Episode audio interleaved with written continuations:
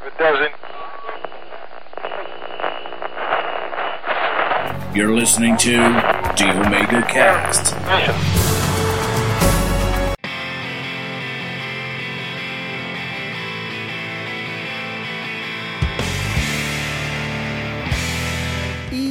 Aí galera, beleza? Começando mais um Omega Extra, sim, Omega Extra. Vocês estavam esperando o Omega Cast, ele demorou a edição porque eu fiquei doente. Sinto muito, desculpa. Eu fiquei internado, não consegui editar. Mas agora eu tô bem, tô legal. Vou editar um extra só pra sair um, porque o Omega Extra é um pouco mais rápido de editar. E pra época e por pra sair mais rápido também, eu peguei um Omega Extra e um Omega Extra especial. Que esse Omega Extra que eu tirei do Omega Cast 68, Malditos Ninjas Cortadores de Cebola, onde foi que nasceu essa ideia do Omega Extra, entendeu? Foi onde que eu falei, putz, essa história é legal, mas de todo o cast eu vou ter que tirar. Hum.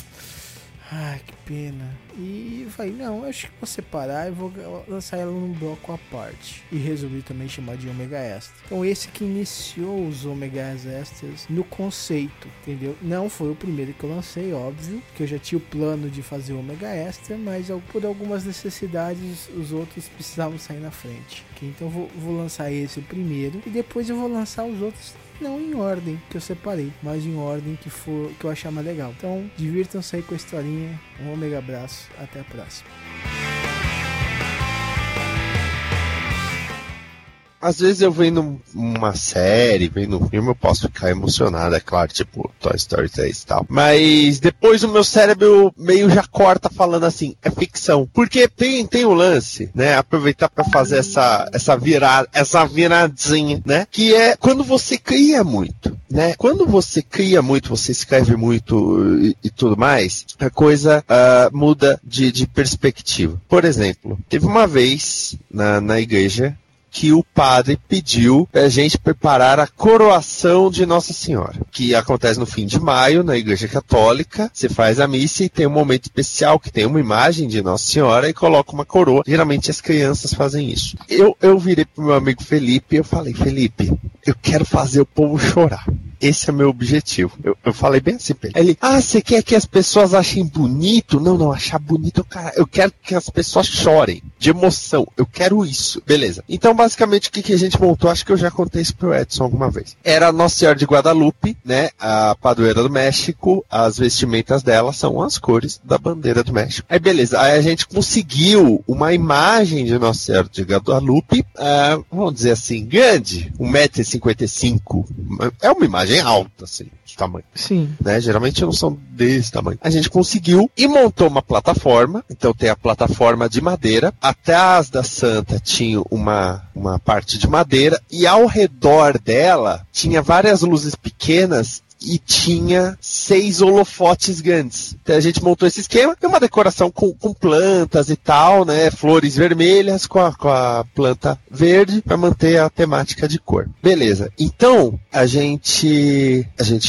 esquematizou. Então o que o público viu? O público viu isso, essa estrutura com essas luzes e tal. As, a- os holofotes estavam bem fraquinhos, né? E tinha lá a imagem e aí cantou-se uma música, né? Ah, e tinha toda a estrutura a- atrás da, da estrutura da Santa, atrás tinha tudo porque tinha cabeamento, todas essas coisas para as luzes. Então a gente cobriu toda essa. Até perguntaram, ah, por que tá coberta? A gente falou, ó, pra não ficar parecendo um monte de fio. Beleza. As crianças foram lá tocando uma musiquinha. Nossa Senhora é de Guadalupe, nos ilumine, nos abençoe. Porra. Aí elas colocaram a, a coroa na imagem e desceram de perto da, da imagem. Quando elas desceram, os holofotes ficaram bem fortes. O que momentaneamente cegou todo mundo ali.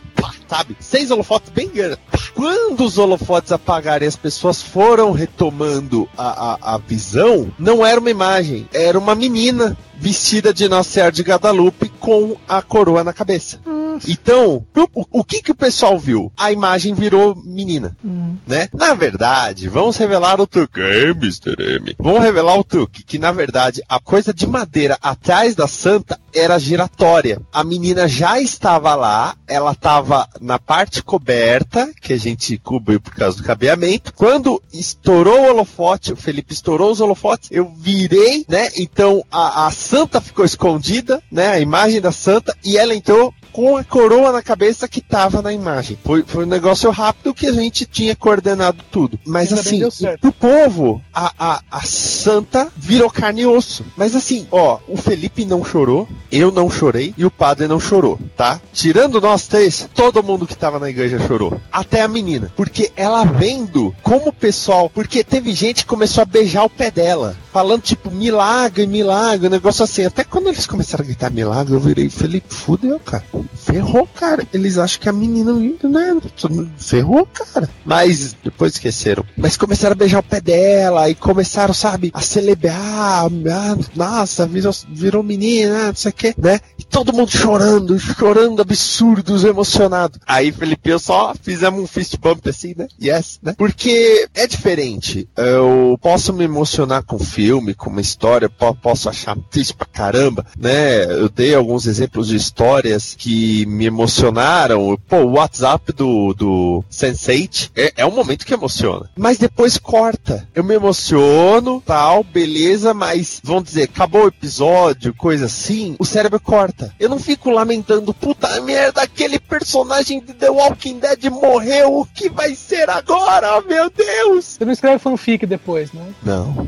Tá louco? Então, sabe, porque teve gente, teve um episódio aí The Walking Dead, teve umas mortes violentas aí, que depois, ah, meu Deus, o que vai ser da minha vida agora, né, sem, sem o personagem e tal, vai ser a mesma coisa, porque ele não existe, né, você fala, "É, vai ser igual, porque ele não existe, começa por aí, o ator ou atriz ainda está vivo, ainda está bem, vai pra casa, vai cuidar da família, né, é, na, na série é impactante, você, às vezes a emoção pode ser de choque até mesmo, né? Diante de uma violência, por exemplo. Mas é diferente. Porque não adianta, você tem que saber separar um pouco as coisas. Ah, histórias ficcionais, elas tentam mexer com os teus sentimentos o tempo todo. Mesmo que seja simplesmente para gerar empatia junto ao personagem principal. Elas sempre estão fazendo isso. Então, você tem que ter um limite. E eu sei que tem gente que não tem, sabe? Então, pra mim sempre foi tranquilo nesse sentido. Ah, contando a história da menina cachorro lá, Matias e tal. Pô, que merda, beleza. Acabou, vi o episódio, achei emocionante e tal.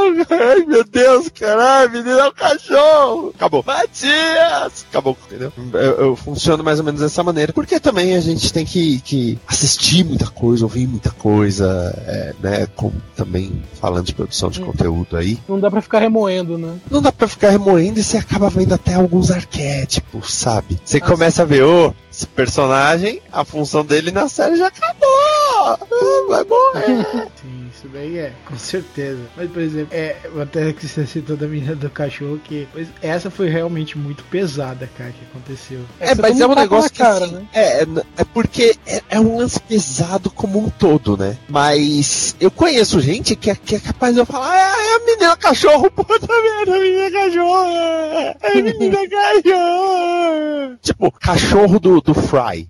Puta história triste, velho. É, é, aquela foi pesada também. Tipo assim, e, e- tipo assim, você não esperava isso do Futurama, né, cara? Eu bato pau aos roteiristas, cara. Porque em um determinado momento eles pararam e falaram, não, vamos, vamos fazer esse lance aqui. Alguém deve até ter falado, ah, mas isso é muito, muito diferente. Pô, o, o- quando o pai do Marshall morre no How I Met Your Mother, que também é um negócio pesado, e aí, depois que eu assisti, que eu fiquei sabendo que tem uma sequência numérica no episódio 40 até 01. E quando tem o 01, tem a notícia da morte. E você fala, caralho, que roteirista bacana. Então também tem isso. É, é- é interessante falar de coisas que nos emocionam, porque isso até diz muito sobre o nosso caráter, né? Olha, tal, a menina cachorro morre pisoteada, eu dei risada. E, né, a pessoa é meio psicopata. Fica assim, meio. é, mas é bom saber quando, quando a coisa acaba um pouco. Então, eu já fiz muitas, muitas ah, coisas. A, a igreja é muito boa pra isso, né? Fazer peça, fazer coisa assim.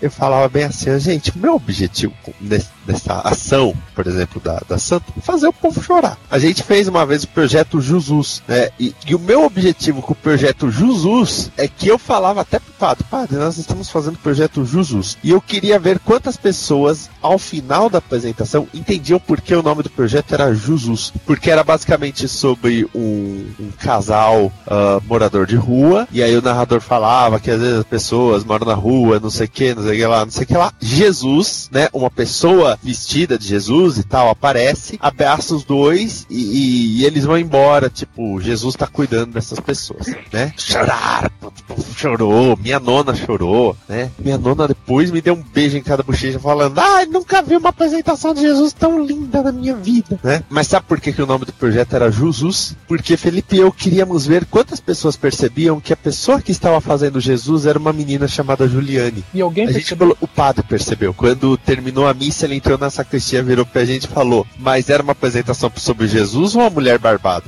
Aí eu, a, a mulher barbada, padre, lógico. Então, tem, tem esse lado.